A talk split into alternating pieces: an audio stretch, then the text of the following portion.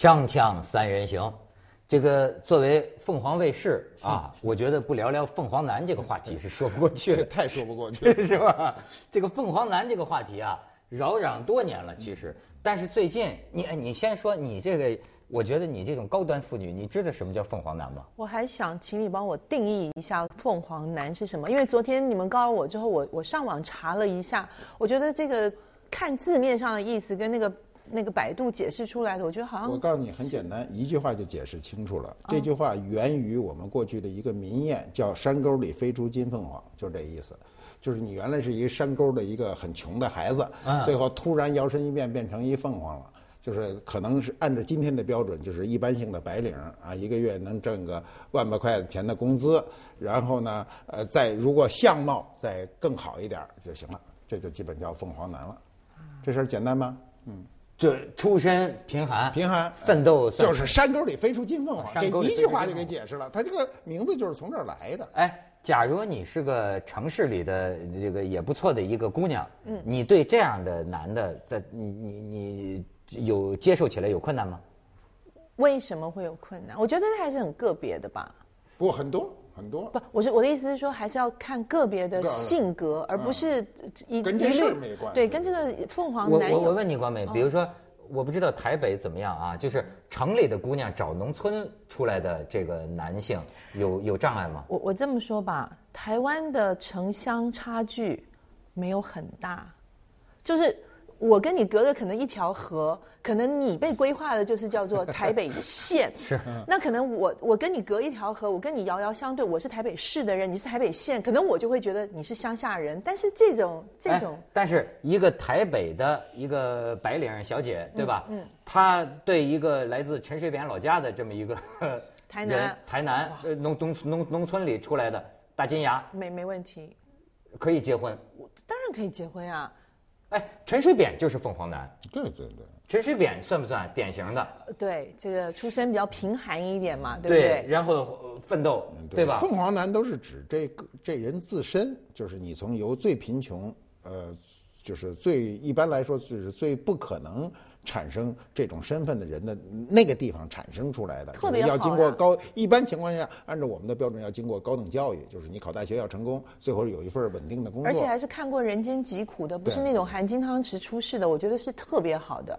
你觉得特别好？但是看尽人间疾苦未必是对生存是一个好事儿。你对理论家写书的人是有好的，嗯，但是对于一个人未必是很好的事儿，他有阴影的。真的，嗯，有阴影的。我跟你看，陈水扁最后落一身病，你看不是漏尿是吗？漏尿，一陈水扁一天漏尿七十多次，这叫凤凰男容易吗？你知道，我现在是因为大家都在谈一个话题，哎，我得给你给你们，我我我得宣传一下。进入二零一五年啊，我这个也坏了一半的贞操了。我过去是著名的说三无人员呢，我不开微博，不写博客。不出书，对吧？对。现在坏了一半了。现在开了，不是现在开了个微博，叫说吧文涛。当然，本质上为什么说是一半，也不能说是我开的。呃，这个这个有有有有这个工作室。对对。但是呢，我也常看，甚至常写。嗯。但是呢，就我这一开，我就意识到我在群众当中这种巨大的影响力啊！我家伙，粉丝啊，两千，两千。哎，不是，我现在发现他至少有一个什么好处，就是你能知道很多话题。对，我才知道，比如说那天，而且他有人给一个那那天我就可以，现在我就给你推荐一个电影，哎，好看。昨天我叫大卫芬奇拍的一个电影叫《Gone Girl》，你听说过吗？Gone Girl。呃，你听说过这个名字吗？好像是这么个名字，就消失的女孩，大卫芬奇拍的一个电影。哎，什么叫高智商、复杂的情绪？真的好看，他们就建议我们《锵锵三人行》谈这个电影，我改天谈。但是我就一看这个微博，它贡献很多话题，其中就有把这个凤凰男的这个发给我们，我就觉得可以跟大家说说，这个凤凰男啊，年龄三十岁，身高一米八五。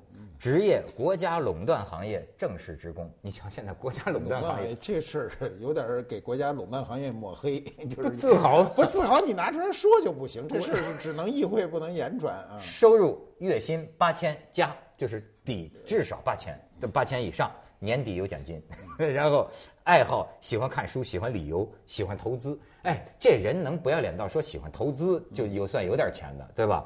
然后呢，他说我是新金华人，金华是不是浙江？就是金华火腿，金华火腿吧。他说这是新金华人，未婚啊，出生在周边省份的一个偏僻偏僻农村，从小我的成绩就名列前茅，是家中父母和三个姐姐的骄傲。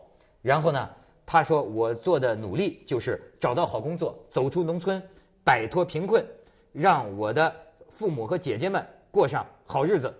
现在我很牛了哈，就是好像这个呃这个这个吃皇粮了啊。然后呢，通过国家垄断行业统一考试，我发现他老提国家垄断行业。所以我说他抹黑嘛，这这这是不是这在择偶里是优势？就现在，他认为就是铁饭碗，我也是铁饭碗。分配到了金华工作，嗯，哎，然后关于长相，我还是比较自信的。他是征婚，就是有意向的姑娘可以给我留言，呃，或者是站内信必回，就我一定回。但是关键引起讨论的是择偶的要求，第一，呃，希望那个女的是金华本地人。这个薪酬啊，最好跟我差不多，呃，可以低一些，但不要差得太远。然后学历至少本科以上，这样我们会有比较多的共同语言。而且希望你孝顺、懂礼，身高不低于一米六五，气质端庄，五官端正，没有不良嗜好，生活自理能力强。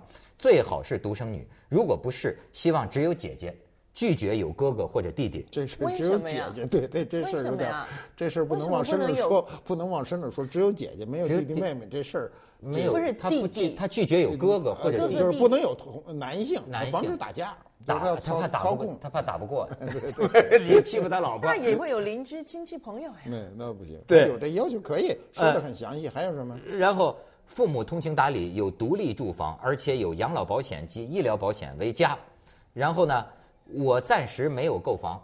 就他暂时凤凰男还没房没买房有车，如果遇见你合适的你啊，我家里会出部分的首付，不足的部分可以向单位借款，剩余的贷款借款需要我们婚后我们俩呀一起偿还。嗯，哎，这是对女的提出的要求，但是注意精彩的来了，这儿说啊，关于房主的名字，我希望写我的父母。这两口这婚房，我希望名字是我主要以下三方面考虑：第一，父母含辛茹苦供我毕业，这是一种回报，也是他们的心愿；第二，婚后父母将变卖祖屋到金华跟我们共同生活，然后由我们负责养老送终，房子写父母的名字，让他们有归属感；第三，我的未婚大姐会到金华发展。在她组建自己的家庭之前吧，也会跟我们同住。那得得买个挺大的房子。对，父房主为父母，我的大姐就不会有约束感，是吧？能够更融洽的相处。当然，如果女方你已经购了房，我可以出装修和家电的费用，但要求就是在房产证上加上我父母的名字。同样，婚后希望你同意以跟公婆共同生活，也必须接受大姐的常住。啊，我希望你能像我一样孝顺他们。我能够理解婆媳矛盾存在的必然性，但是如果婚后你跟父母争执争执，我会先照顾父母的情绪，事后再来安慰你，请你谅解。啊，我的收入虽高，但每个月仍需要支援父母和姐姐们的家庭开支，因此固定积蓄不多。父母没有任何收入和医保，因此也没有能力出很昂贵的聘礼和三金。我希望婚礼所有的开支由你我两个家庭共同承担，能履行结婚更好。如果是注重外在仪式的女孩，很遗憾我不适合你。你看这个口气啊！我是家中唯一的男丁，绝不接受倒插门，就是无论婚婚后生几个孩子，必须随我的姓。按照我们老家的规律，年三十必须跟我的家人一块儿吃年夜饭。呃，另外，我本科和研究生主修金融。对理财和投资有一定经验，我希望婚后我们俩人的收入由我来打理，实现利益最大化，提高家庭的生活质量。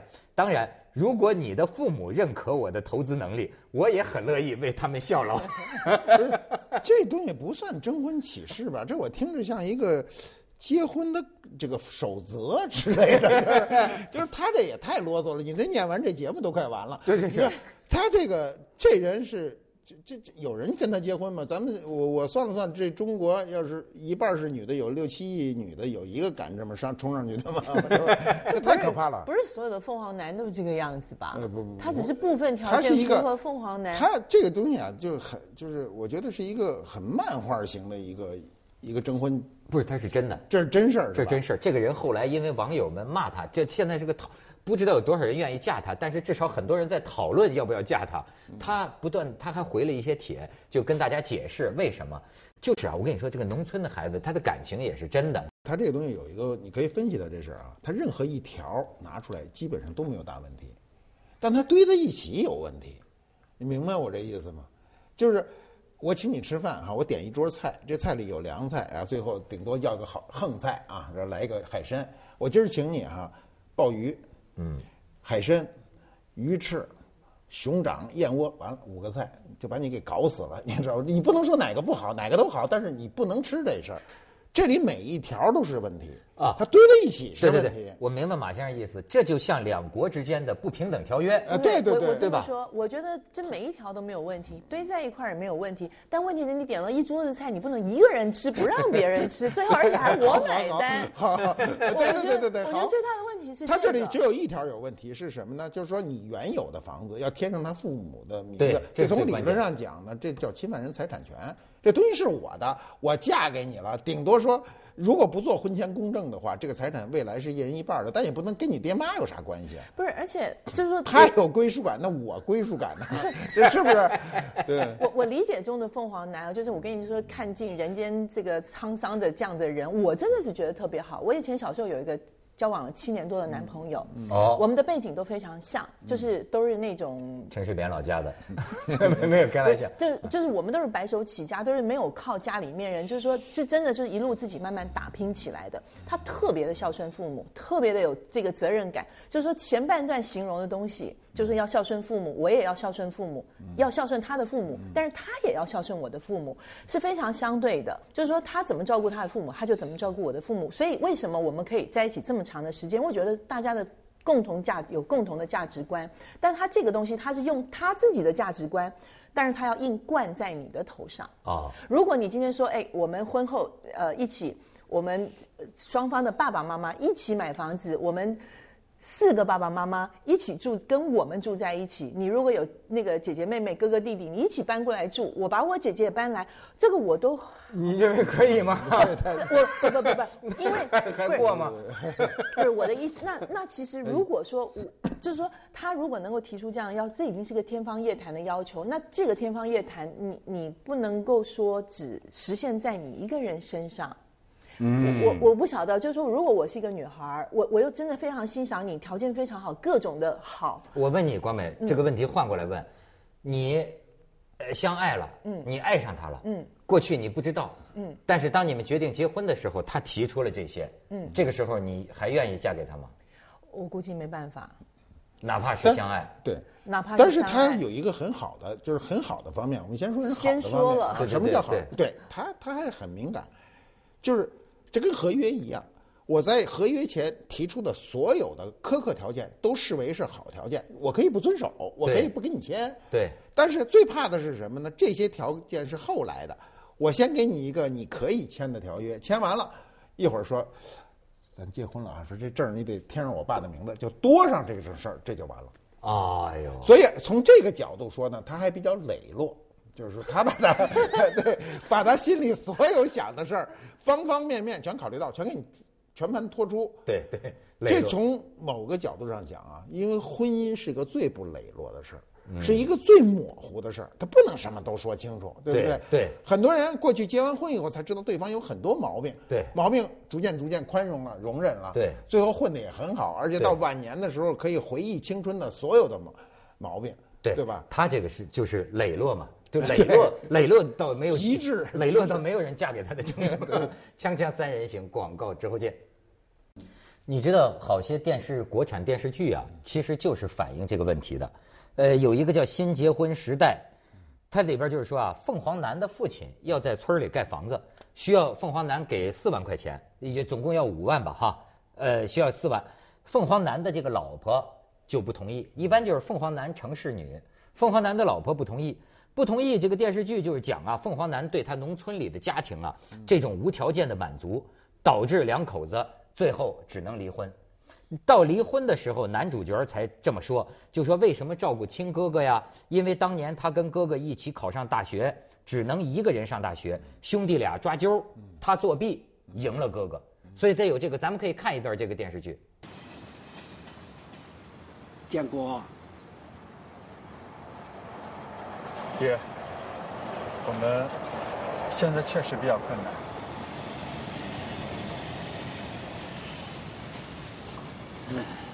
房子不要可以，这钱得出。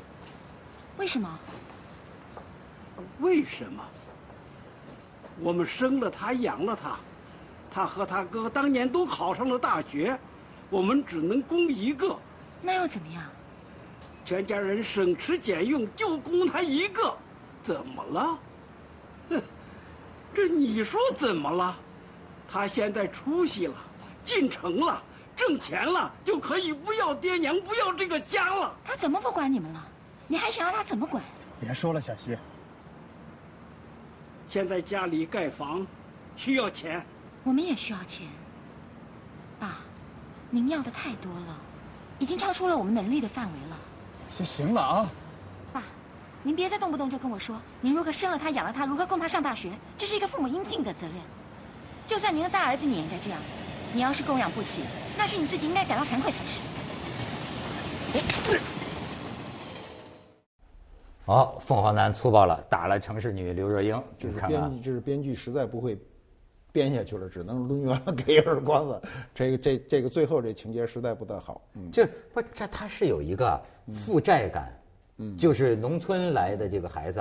甚至是半个村儿的骄傲，就全家供你一个呀。对，你知道农村身上他不能说叫原罪，他背着这个包袱，全就指着你了。你最后你到城里了，你你算家里最有钱的，那么你你说怎么办？所以他在找老婆的时候，他不是一个自由身呐，他身上背着他的家庭啊，怎么光没眼泪里都有眼泪了呢？好，为什么？没有没有那个。不是我，我还是觉得这是电视剧，还是夸张的。你说哪个女孩，不管这个女孩有没有受教育，还是她是城市女，还是什么这个从农村来的，我都不觉得你应该用这样的态度对你先生的。不不不不，这个这个很现实。这个就是这个，如果男性啊，我们这个社会就前就这个前提，男性是农村来的，而且家境比较不好。城市的女孩跟他发生这个矛盾，导致婚姻破裂，不是一个孤立啊，不是一个很少的现象，是一个很普遍的现象。不一定说一定导致离婚，但是闹得这个婚姻不愉快，我觉得非常的正常。因为呃，他说的就是刘若英刚才说的那话也很实际，我们也需要钱。对。但是双方人对钱的理解是不一样的，是完全不一样的，压力也是不一样的。比如我们相对来说，在中国的农村来说，压力生活压力是轻的，就怎么都能混日子。对吧？农村有人，他们一辈子就是混日子，因为他社会压力轻。但城市不允许你混下去，尤其这种没有根基的人。他我们今天有很多人混混日子，就今天的年轻人是因为有家。现在有很多人父母退休或者快快退休，他上班不上班，家里不在乎多的一双筷子，所以这种人说辞职辞职，说两年宅在屋里就宅在屋里，这也是个很大的社会问题。因为这家里就这一孩子，也不指望他挣钱。过去可不行，过去你就得出去挣钱。我我觉得还是，我觉得这还是有这种贴标签的这种这种感觉。电视剧都贴标签，不贴标签没法演。其实他从农村来出来的人，他不管是功成名就也好，他。哪怕他只真的只是他到了那个那个那个城市里面去继续当北漂，可能做的不是一件非常非常高尚的工作，但是其实他们最终的目的不就是希望挣钱回去孝敬他们的父母亲，然后回去光宗耀祖盖房子？那是你假设的目的，不是每个人非得要回去孝敬。我我我起码我接触到的，我看到的，就是说可能在我身边工作其实蛮多男孩女好也好，女孩也好，我觉得他们的。一般的意向都是这个样子的，那不能说因为你特别自己啊，你你可能受了高等教育之后，你的负罪感就会特别的重。我觉得这是一个每一个为人子女，你应该回馈你父母亲的，而不能够让你爸爸说啊，我生你养你，我怎么怎么怎么，什么全家人供你一个人。我觉得拿出来，连父母跟儿子都要用这种谈判的方式。那他他现在现在是这样，他很现实啊，对，他是很现实的问题啊，钱呢？就是这，哎，我怎么现在觉得真是钱是一个，所以我很不喜欢万恶的冤首不是，我很不喜欢，就是疯传这个马云讲过那么一句话，要不说人家大老板讲话就说这个世界上能用钱解决的事儿都不叫大事儿，我非常生气他讲这个话，因为我的体会，我这辈子能能所有的大事儿都能用钱解决，至少能用钱减轻。就比如说这个家庭负担，对我们对父母欠的这个情，我们永远也还不了。但是你有钱就比没钱能还的更多些啊，就能解决很大的问题啊。什么问夫妻的问题，我跟你说都能用钱解决。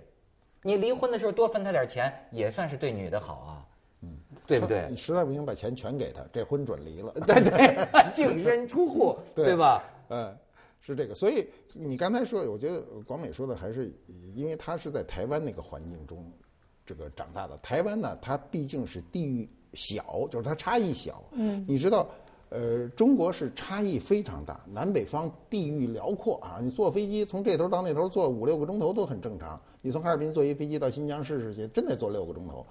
所以它的地域之间的差和文化差也非常大，尤其再加上地域差和城市差，就是你比如你在一个山沟子里的人和城市对事情的理解完全不能沟通。而且你知道啊有有那的时候样子的人你很难结合在一起。但问题是，不，他家是这样，他男人处在中心嘛，这头是他的老家，这边是新婚的妻子，他要再解决这个问题，他又要在这个城市生存下去，他怎么去平衡这个事儿呢？他之间，你看他。呃矛盾的冲突并不是他跟他爹的冲突，而是他媳妇儿跟他爹的冲突。而且你知道，有些时候啊，就是，比如说我有的父母啊，真的是很好的，他养儿子不是为了讨债的。有的这个父母啊，我就知道，就是说绝对不要儿子一分钱的，就我们自己退休金我们够了，你们你们奋斗你们你们过好日子，我们为你们高兴，对吧？但是，到得有一天这个老伴儿如果得了什么重病，到这医院，如果是这个医疗费完全他没法承担，那他要救老伴儿的命啊，他就厚着脸皮，他都要跟这个孩子们说，那没有办法，你们就得掏掏钱，再穷你们也得掏钱，这是咱们这个这个这个父母亲。那你说，这人生有时候到了一个一个坎儿上，那各种各样的是没办法的。咱们去一下广告，锵锵三人行，广告之后见。而且你知道，有人分析，就说这个凤凰男的这种，你看从他的这个征婚的这个要求，你听出他这个语气，他往往啊，就说他们就讲这种凤凰男啊，还都特别自傲，嗯，自视很高。自视很高，而且呢，就是往往婚后生活呀，有时候会跟老婆啊发生冲突，呃，这个暴躁。反正有一些个案呢，就是讲啊，他们的工作压力往往都特别大，就是他从农村来到大学，来到一份好工作，这个路上每一件事儿都不敢有闪失，每一关没过去，他就停在那儿了。那完全没有家庭不能支持他什么，所以养成这种人呐、就是极度的这个焦虑，有的时候会他渴求成功。对他这种，你刚才说他自傲，他是有个基础，基础叫自卑，他是自卑上面的自傲，他永远有一个自卑在制约他，这就是第一代人转变生存方式的一个必经的痛苦，就所谓的一代翻身，就这一代人。